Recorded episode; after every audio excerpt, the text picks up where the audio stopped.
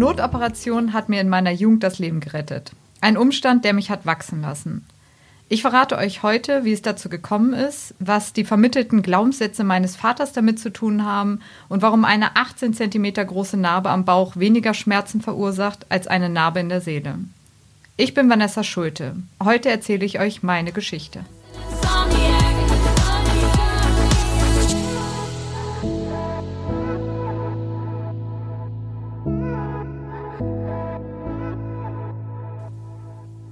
Wie ist es damals zur Notoperation gekommen?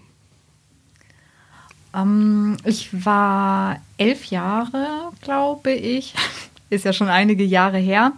Und ähm, erinnere mich noch, dass ich nachts aufgewacht bin mit ganz starken Bauchschmerzen und mich lange damit selber im Bett rumgequält hatte, bevor ich dann wirklich mich getraut hatte, nach meiner Mama zu rufen. Und ähm, tatsächlich war die angenehmste Situation, ähm, in der ich so mich aufhalten konnte, sitzen konnte auf Toilette, weil einfach so diese leicht gekrümmte war so das Beste und ja, meine Mutti war ein bisschen hilflos, wusste gar nicht, was ist. Es war mitten in der Nacht. Haben wir also erstmal das Ganze so ein bisschen abgewartet, bis morgens der Hausarzt aufgemacht hat. Habe ich ziemlich zeitnah einen Termin gekriegt und er meinte dann ganz schnell, ja, das ähm, wird eine Appendizitis sein, also eine Blinddarmentzündung. Und ja, dann sind wir eigentlich von da aus direkt ins Krankenhaus geschickt worden. Und da hat es dann sehr lange gedauert. Also bis Ärzte sich das angeschaut haben und ähm, Blut abgenommen haben und eben alles, was so zur Diagnostik dazugehört, sind viele, viele Stunden ins Land gegangen und dann ähm, erfolgte ein Schichtwechsel und dann ging es plötzlich ganz schnell und ähm, der diensthabende Arzt meinte, so, wir machen jetzt auf, Not-OP und ja, dann habe ich auch gefühlt schon geschlafen und ähm, als ich wieder aufwachte, ja, lag ich dann schon im Aufwachraum und mein Vater ähm, war da und ja. Jetzt hast du ja kurz darüber gesprochen, dass es dann zur Notoperation gekommen ist und dann auch relativ schnell hinten raus. Hättest du denn ohne die Notoperation überlebt? Nee. Nein, also das ist ja quasi pures Gift, was dann aus so einem geplatzten ähm, Blinddarm in den Körper ähm, läuft. Und nee, da, da kann man dann dran sterben, ja. Und je später so ein Eingriff erfolgt, das, desto kritischer wird es natürlich dann im Ende raus. Hm. Dein Vater, den hast du ja angesprochen, der war auch da. Ja. Der war mit vor Ort. Ähm, und du hast ja auch eingangs erwähnt, dass äh, vermittelte Glaubenssätze ja auch ein Stück weit was damit zu tun hatten hm. mit deiner Geschichte. Wie genau sahen die aus? Äh, ich bin aufgewachsen, dass ähm, Stärke wichtig ist, dass man nicht weint und möglichst überall ähm, mit Leistung ähm, glänzt. Und deswegen habe ich ihm in der Nacht schon ähm, lange versucht, ihm selber mit den Schmerzen auszuhalten, weil ich wusste, dass ich, also damit bin ich nicht einfach zu meinen Eltern gegangen und habe gesagt, ich habe Schmerzen. Und dann gesagt, okay. Und da war es das halt eben auch erstmal. Und ähm, so war es natürlich dann auch im Krankenhaus. Ich wurde immer wieder gefragt, wie stark meine Schmerzen sind, ob ich zum Beispiel noch andere Symptome habe, ob ich Durchfall zum Beispiel habe und so. Und ähm, auch da habe ich natürlich stets versucht, ähm, Haltung zu bewahren und äh, nicht zu weinen, weil mein Vater mich auch eben ins Krankenhaus brachte und ähm, ganz tapfer zu sagen, ja, also ich hatte natürlich schon Schmerzen, das konnte man mir natürlich auch äh, ansehen, aber ich wollte jetzt nicht in meiner Welt den Teufel an die Wand malen. Und ähm, deswegen denke ich, hat es mit der Entscheidung von den Ärzten auch so lang gedauert, weil ich wirkte halt einfach nicht wie eine Patientin, die ähm, wirklich ganz dringend ähm, akut Hilfe braucht. Mhm. Was genau macht so eine Situation mit einem Menschen? Also, ne, du hast ja gesagt, äh, Stärke ist, ist ein Thema und man unterscheidet dann vom Elternhaus nicht, ob man ein Mädchen ist, ob man ein Junge ist, aber was genau macht das mit einem, dieses, ähm, ich sage jetzt mal in Anführungsstrichen, durchzuhalten, nicht äh, ja, sich den Schmerzen irgendwo zu ergeben? Ja, wie es damals war, ich, ich bin so groß geworden, dass, ähm, da, das habe ich nicht reflektiert, das war einfach, ähm, das musste man aushalten, das habe ich ausgehalten und ähm, dann war es quasi in Ordnung. Aber je älter man wird und irgendwann dann eben auch anfängt, äh, gewisse Sachen eben zu reflektieren, merkt man natürlich auch, dass vielleicht so manche Glaubenssätze, die man so mitbekommen hat, ähm, vielleicht nicht die richtigen sind. Und dann ist es eigentlich eher, ab dann beginnt erst der Kampf, würde ich sagen, weil es natürlich schwierig ist, gelerntes ähm, für sich dann umzuformulieren und ähm, neue Glaubenssätze für sich zu schaffen. Das ist auch immer noch ein Prozess, den ich habe. Also ich tendiere immer noch dazu, erstmal zu sagen, schaffe ich alleine, das mache ich und äh, halte ich aus. Ja. Ist der damalige seelische Schmerz denn größer in Anführungsstrichen als die heutige Narbe? Ja, ja, ja. Weil an die Narbe, an die gewöhnt man sich, die gehört zu mir, die gehört zu meinem Körperbild.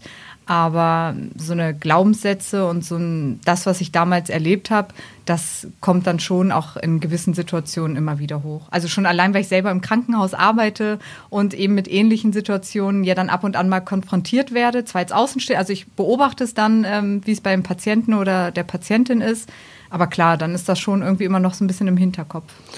Jetzt hast du sie angesprochen, zu deiner Ausbildung kommen wir gleich. Jetzt gehen wir noch mal einen Schritt zurück. Ähm, wie ist das Verhältnis zu deinem Vater heute?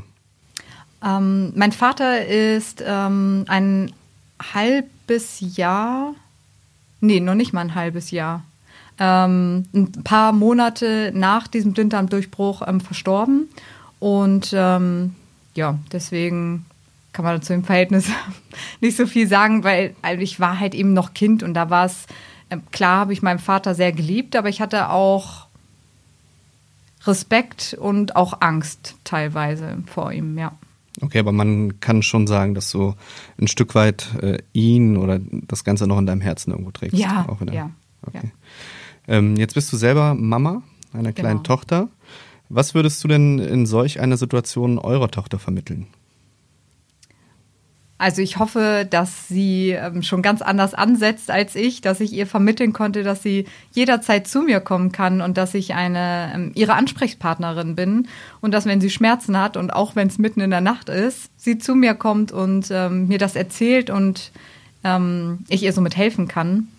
Und ähm, selbstverständlich nehme ich ihre Bedürfnisse ernst und selbst wenn ich jetzt annehmen würde oder meinen würde, naja, so schlimm ist es nicht, würde ich ihr ähm, immer das Gefühl vermitteln wollen, dass ich, dass ich natürlich ihr glaube und wir den bestmöglichsten Weg suchen dann in der Situation. Was das dann auch immer ist. Der aber dann der richtige sein wird. Davon ja, hoffe ich, ich ja. Davon gehe ich fest aus. Jetzt bist du mittlerweile, Vanessa, selbst ausgebildete Gesundheits- und Krankenpflegerin. Ja. Hast du solch eine ähnliche Situation, wie du sie erlebt hast, schon im Berufsleben kennengelernt bzw. erlebt? Ähm, tatsächlich erlebe ich das recht regelmäßig. Nicht mit einem Blinddarmdurchbruch, sondern eher mit Menschen ähm, mit Herzproblemen, ganz genau im Herzinfarkt. Da ist es viel, dass ähm, vor allen Dingen ältere Menschen, gerne auch ältere Männer, ähm, schon ganz starke Beschwerden haben, ganz starke Brustschmerzen und quasi alle Symptome, die man so kennt. Die linke Seite tut weh und äh, kriegen nicht mehr gut Luft und so. Also sind wirklich im schlechten Zustand und dann aber noch versuchen, zwei Tage zu Hause liegen zu bleiben und meinen, das geht schon weg. Und wenn sie dann bei uns ankommen, erzählen sie das und sagen, ja, ja, konnte man ja nicht ahnen, dass das dann äh, ach, doch so kritisch wird und ähm, ja. Also wir reden hier nicht von der klassischen Männergrippe, das muss man dem Hörer auch einfach mal sagen. Und ich hoffe, das war auch jetzt keine Spitze in meine Richtung. Ähm, ein bisschen off-topic. Ich war tatsächlich kurz vor Weihnachten äh, zur Vorsorge beim Gastrologen, Endoskopie. Auch das ist ja immer so ein unangenehmes Thema, was man so lange vor sich herschiebt, auch als ja. Mann.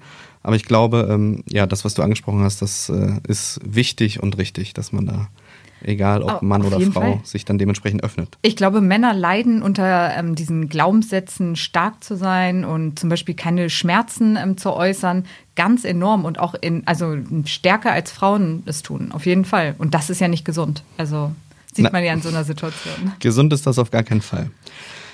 Wie bist du denn in die Pflege gekommen und warum? Ich glaube, das ist eine ganz spannende Frage, die sich da in der heutigen Zeit gesellschaftlich anschließt. ähm, ja, ich ähm, lag als Kind häufiger im Krankenhaus. Die eine Sache, die ja gerade berichtet wurde und auch darüber hinaus nochmal und war immer ganz begeistert eigentlich vom Krankenhaus, von dieser ganzen Institution, dass ähm, alle tragen diese weißen Sachen und ähm, dass die, damals habe ich auch noch Krankenschwestern gesagt, die Pflegefachkräfte ähm, dann an den Infusionen darum gebaut haben und den Verband neu gemacht haben und viele waren ganz nett, manche waren nicht nett, manche haben einem richtig gute Laune gemacht, einen motiviert und das, das fand ich gut. Ähm, war aber damals für mich in keinster Weise was, worüber ich nachgedacht habe, dass ich das selber mal beruflich machen möchte.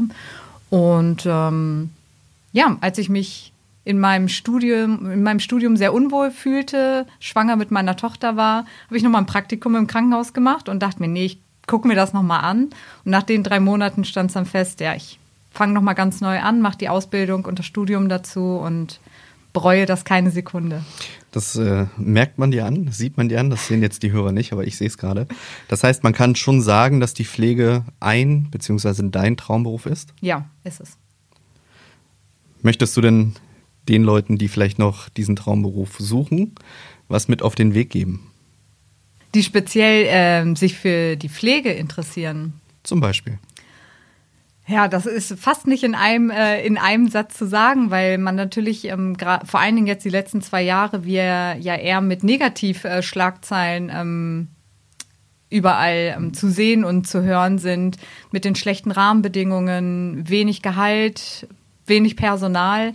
Aber es gibt immer zwei Seiten von der Medaille. Und natürlich, das stimmt, die Bedingungen sind nicht toll, die kann, die kann ich auch nicht schönreden, das will ich auch gar nicht. Aber es gibt so viele tolle Sachen in diesem Beruf.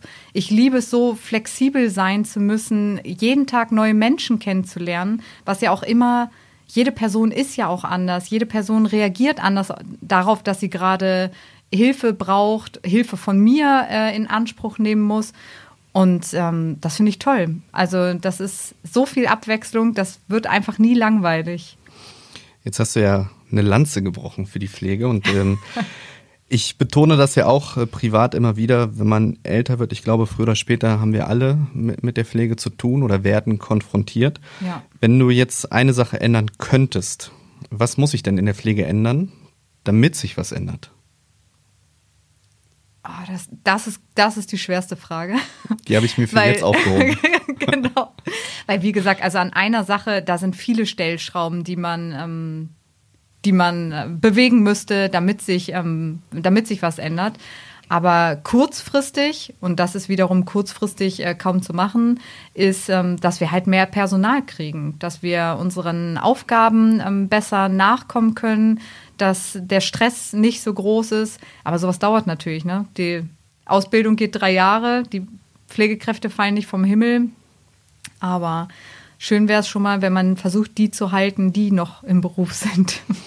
Das äh, auf jeden Fall, da bin ich total bei dir.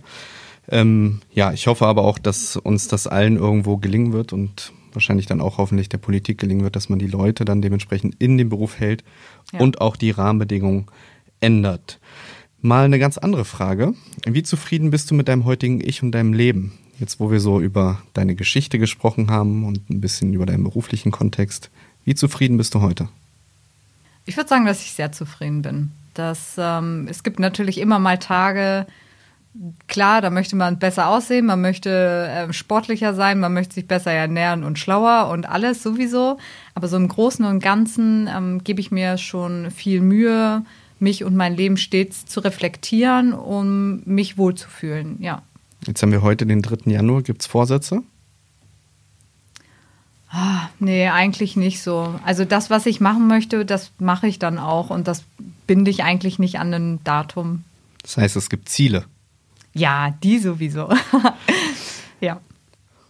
Aber Marcel, was sind denn deine Vorsätze für das Jahr? Jetzt, äh, das ist die Frage, die du jetzt äh, super gestellt hast in dem Zusammenhang.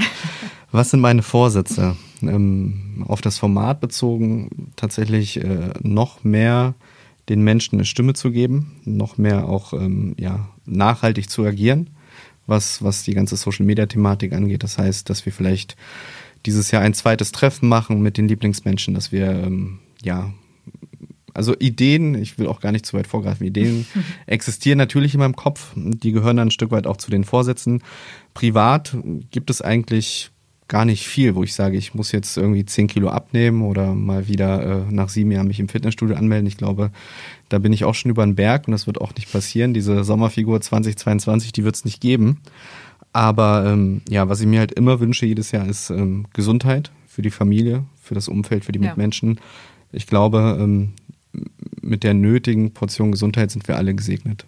Das ist, glaube ich, auch ein gutes Schlusswort, zumindest für meine Frage, die du mir jetzt gestellt hast in der Folge. So, jetzt wieder zurück zu dir, Vanessa. Deine Lieblingsmenschen, ich habe es ja gerade angesprochen, ein Format, was es jetzt seit eineinhalb Jahren gibt mhm. und was äh, sehr, sehr gewachsen ist. Du warst ja auch eine der ersten Lieblingsmenschen, die ja. die Geschichte haben erzählen dürfen. Was hat denn das Format mit dir gemacht, sowohl damals als vielleicht auch heute, eineinhalb Jahre danach? Mm, damals fand ich tatsächlich äh, ganz spannend, weil es ja noch kaum Geschichten gab und wie du ja gerade sagtest, ich eine ähm, der ersten mit war da wusste ich ja noch gar nicht, was du da quasi so groß mit vorhast. Das, naja, es war noch ein kleines Profil, da waren jetzt so zwei, drei Geschichten, meine kamen mit dazu. Klar, warum nicht? Ich fand die Idee jetzt auch erstmal gut, aber dass das quasi daraus erwächst, was jetzt daraus erwachsen ist, da bin ich natürlich da von der ersten Stunde an, das hätte ich jetzt mir nicht, ähm, hätte ich mir nicht denken können. Ähm, ich gucke gerne auf die Seite und ähm, ja, lese mir gerne die Geschichten durch und, und schaue, wie das Profil wächst und dass neue Menschen mit dazukommen. Und finde es halt eben schön, das durfte ich ja selber schon erleben, dass wenn man zum Beispiel irgendwie eine Aktion, bei mir war es ja eine Social-Media-Aktion, irgendwie was starten möchte, dass du da ganz viele Menschen quasi im Rücken hast, wo du einfach mal einen Aufruf startest, wer könnte helfen, wer möchte helfen und plötzlich hatte ich wahnsinnig viele äh, Nachrichten im Postfach. Ja, ja, ich bin dabei. Und ähm, ja, das ist natürlich cool. Die Aktion, die du gerade angesprochen hast, vielleicht einmal für die Hörerinnen da draußen. Du äh, sprichst ja die Feminismus-Aktion an, das Video, was ihr gedreht ja, habt. Genau. Vielleicht magst du einmal noch mal ein bisschen mehr dazu erzählen. Ähm, ach, ging eigentlich darum, dass ich äh, ganz viele unterschiedliche Frauen ähm, gesucht hatte, die eben an dem Video eine gewisse Botschaft äh, mitteilen, was Frauen ähm, sich wünschen und was sie, ähm, was sie wollen. Und genau, da hattest du mir mit deinem Aufruf sehr geholfen. Da hatte ich dann den bunten Blumenstrauß, den ich gesucht hatte. Ich glaube, ähm, ja, anhand der Aktion oder durch solche Aktionen merkt man und sieht man auch, was eigentlich im positiven Sinne auch mit Social Media möglich ist ja. und auch mit einer gestandenen und gewachsenen Community. Ähm, ja, ich glaube, das ist am Ende auch die Quintessenz und darauf können wir auch alle stolz sein. Wir hatten jetzt ja vor kurzem erst den Spendenaufruf für Clemens, wo wir auch innerhalb von ähm, ja, jetzt knapp 48 Stunden über 17.000 Euro gesammelt haben. Ja. Und ähm, das sind einfach positive Zeichen, die man dann setzen kann auf Social Media mit der Community. Das ist schon alle Ehren wert. Wenn du heute etwas anders machen könntest in deinem Leben, was wäre das? Ich würde nichts anders machen, weil sonst hätte ich Angst, dass ich nicht dastehe, wo ich jetzt stehe. Und da ich ja vorhin sagte, dass ich ähm, zufrieden bin mit meinem Leben und äh, mit mir, würde ich sagen, dass alles im Leben so seinen Sinn hatte und ich würde es so wieder nehmen. Das heißt, es gibt nichts überspitzt gefragt, was du in deinem Leben bereust? Ja, also ich glaube, bereuen äh, tut man bestimmt schon so die ein oder andere Sache, die ein oder andere Aussage und ähm, ja, ich hätte vielleicht einmal mehr in die Uni gehen können. in meinem Studiengang davor, muss ich sagen. Nicht jetzt äh, im, im aktuellen. Und ähm, klar war man nicht immer zu allen ganz fair und ganz ehrlich in seinem ganzen Leben, aber das ja, ich glaube, auch das gehört manchmal mit dazu, um, um zu wachsen, um Erfahrungen zu sammeln und eben auch zu sehen, wo Grenzen sind, ähm, welche, was man eben nicht überschreitet und. Vielleicht abschließend die Frage an dich, Vanessa, was können wir von dir in diesem Jahr 2022 erwarten, gerade auf Social Media? Du bist ja dort auch sehr aktiv mit deiner Community. Mm, ich habe tatsächlich gar keinen Plan gemacht. Also ähm, so, so wie du hier mit deinen vielen Ideen schon äh, im Kopf, ähm, kann ich gar nicht äh, mithalten. Ich mache es so, wie es mir Spaß macht und an dem Punkt ähm, bin ich gerade. Wenn ich eine Idee habe, ein Thema, was ich gerne teilen möchte, was ich gerne ansprechen möchte, dann mache ich das und dann schaue ich einfach, wo es wo es mich weiterhin trägt und eben natürlich auch das Profil. An dieser Stelle sei verraten, ich bin sehr gerne auf deinem Profil, aktiver Leser und ähm, für alle, die Vanessa noch nicht kennen, es lohnt sich auf jeden Fall. Danke. Vanessa, ich danke dir für das offene und ehrliche Gespräch heute. Ich danke dir, Marcel. Und wünsche dir alles Gute für 2022. Danke ebenso. Okay, Marcel, jetzt verrat uns doch mal, wen haben wir in der nächsten Folge zu Gast? In der nächsten Folge haben wir Vivian zu Gast, die mit acht Jahren die Diagnose Diabetes Typ 1 bekommen hat und die uns äh, erzählen wird, warum es keine Heilung für sie gibt und wie sie heute mit der Krankheit umgeht und lebt.